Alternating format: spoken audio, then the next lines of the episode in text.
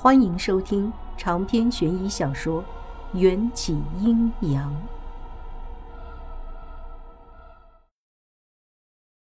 幸存者名叫张雨欣，二十岁，本地人，生活在普通的三口之家，平时是个乖乖女，在模特班属于不温不火的类型。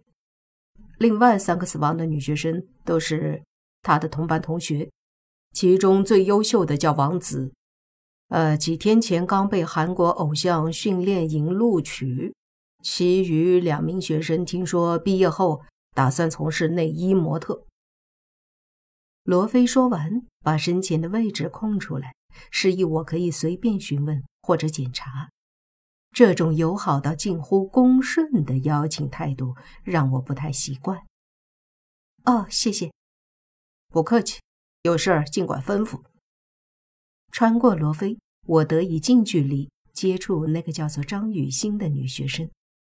张雨欣还在昏迷，小脸煞白，秀眉深锁，左手紧紧捏着我卖给她的那张黄符，右手手指上夹着心电监护仪。屏幕上稳缓的心率说明她已经脱离了危险。照道理说。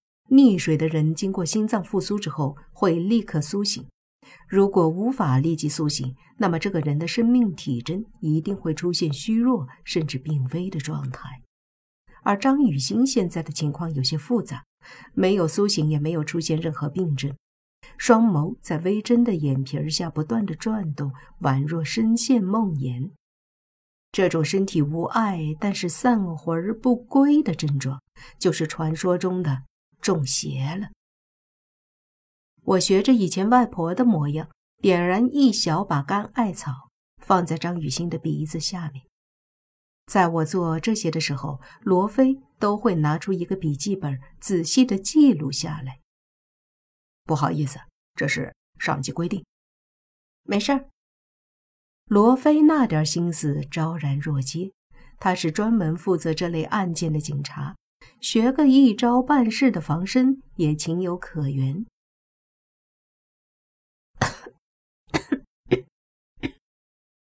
熏了一会儿艾草，张雨欣猛烈的咳嗽起来。你醒了，还记得我吗？我拍着他的背，帮他顺气儿。张雨欣圆瞪着眼睛看了我一眼，就像见鬼似的发出一串短促的尖叫，蜷缩在角落里瑟瑟发抖。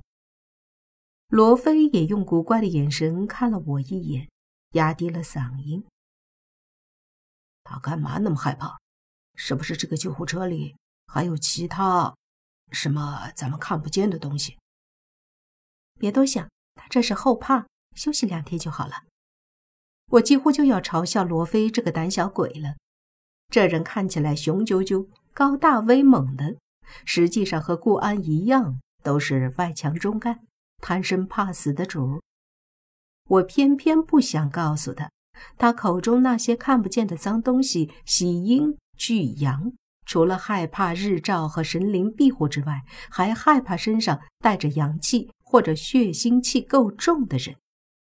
像警察或者屠夫就属于这一类人。现在虽是子夜。但在现场有那么多警察，别说一个脏东西，就算是一群脏东西也不敢近身。张雨欣经历了撞鬼、跳楼、溺水这般九死一生的遭遇，早就吓得抖如筛糠，一句完整话都说不出来。我们决定由另外一位警察同志陪同张雨欣去医院。等他心情平静一下，再做问询。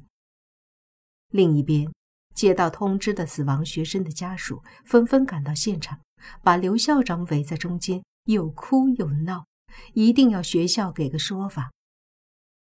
各大报社的记者收到消息，也如潮水一般涌入校园，将道路围得水泄不通。一时间，哭的、骂的。打人的、推挤的，乱成了一团。刘校长被围在几乎失控的家属中间，不断向死者家属表达歉意和承诺，会协助警方尽快查明真相。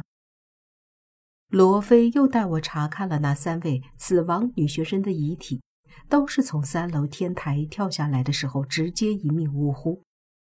诡异的是，他们都已经死了一个多小时了，脸上还挂着笑意。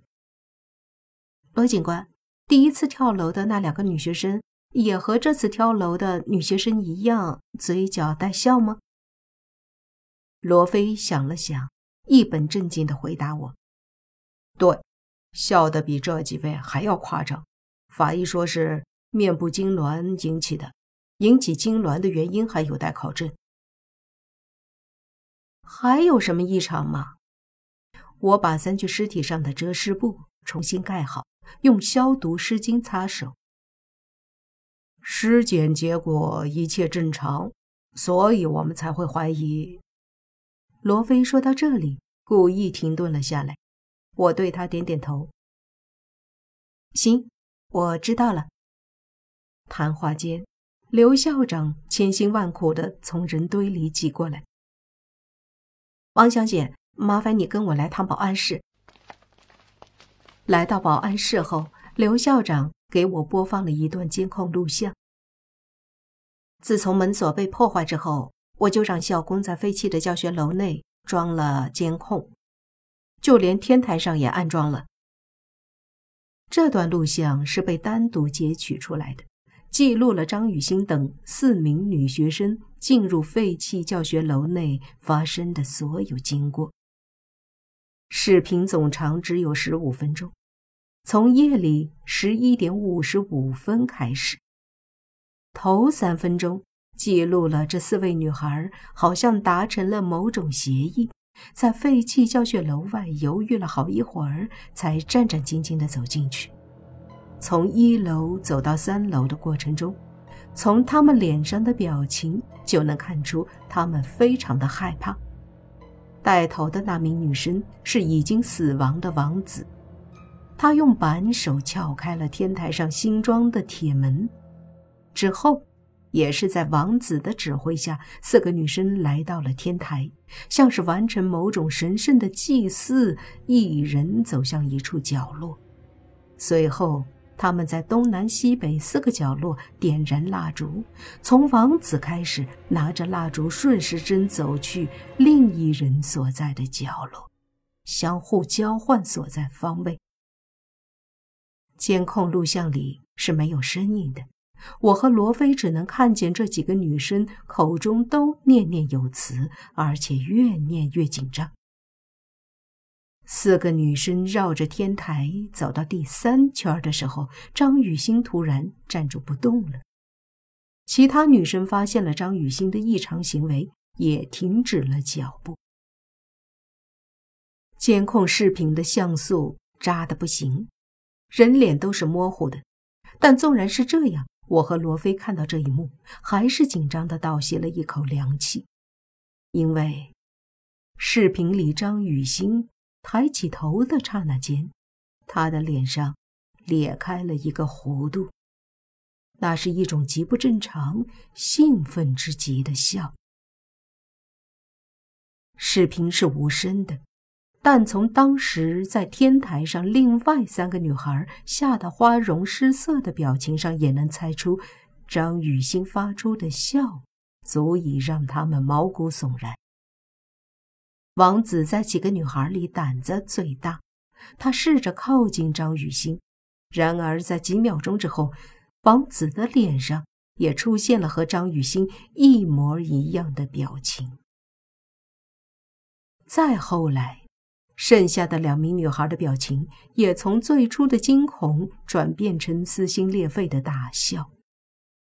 他们在天台上疯狂地奔跑，扭动着身姿，跳着诡异的舞蹈，眼歪嘴斜的目光涣散，仿佛失去了自我，变成了另外一群人。这种状态只维持了短短几分钟，四个女学生。又先后爬到楼顶的边缘，站成了一排，手拉着手，嘻嘻哈哈的笑着，从天台上往下跳，消失在天台上。播放到这里，视频就结束了。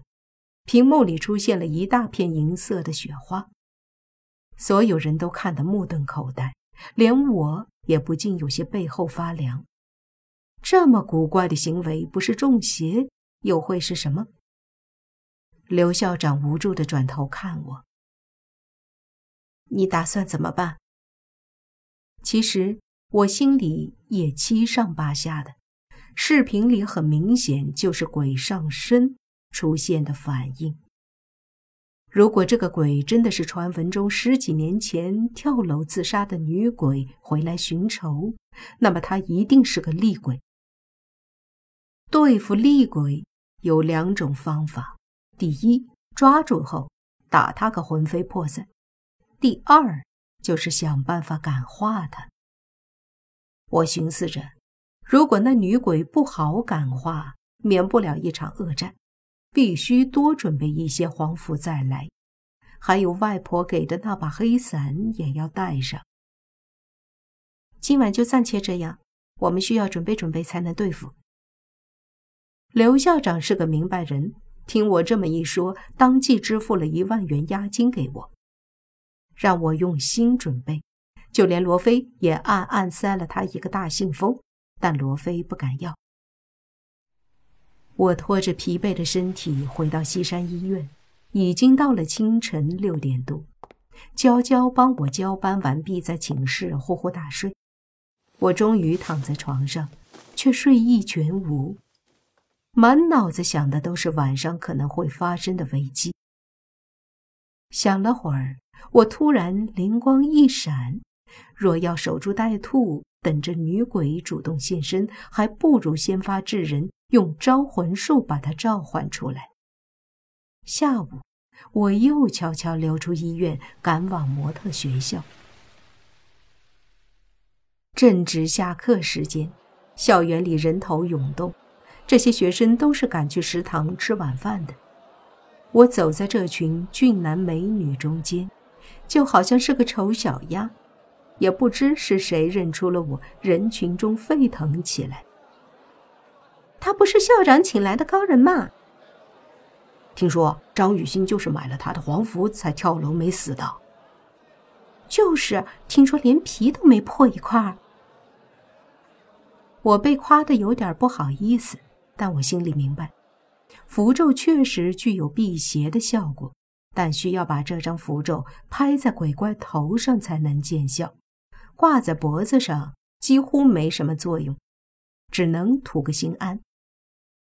张雨欣是走了狗屎运，从天台跳下的位置正好对准废弃教学楼前面的一条大河，这才能有惊无险、平安无事。和我卖给他的黄符半毛钱关系都没有。可是舆论的力量是强大的，就算只是巧合，也足以让我名声大噪。当出现了第一个女生。请我卖黄符给她之后，在场的女生都出现了羊群效应，争先恐后的向我购买黄符。我随身带着的二十张黄符很快销售一空，依然供不应求。这可是千载难逢的商机，我原地摆了一个小摊儿，现画现卖，忙得不亦乐乎。没想到。这一画就整整画了三百多张，我心里乐滋滋的，半个下午就赚了三万。正准备收摊儿，一个穿着白纱裙的美女撑着一把太阳伞到了我的小摊儿前。能不能也给我画一张平安符？行啊，我大笔一挥，非常熟练的画出一道平安符。递给那美女的时候，才发现面前的人不是学生，而是一个三十几岁的成熟女人。你是这个学校的老师吧？长篇悬疑小说《缘起阴阳》本集结束，请关注主播又见菲儿，精彩继续。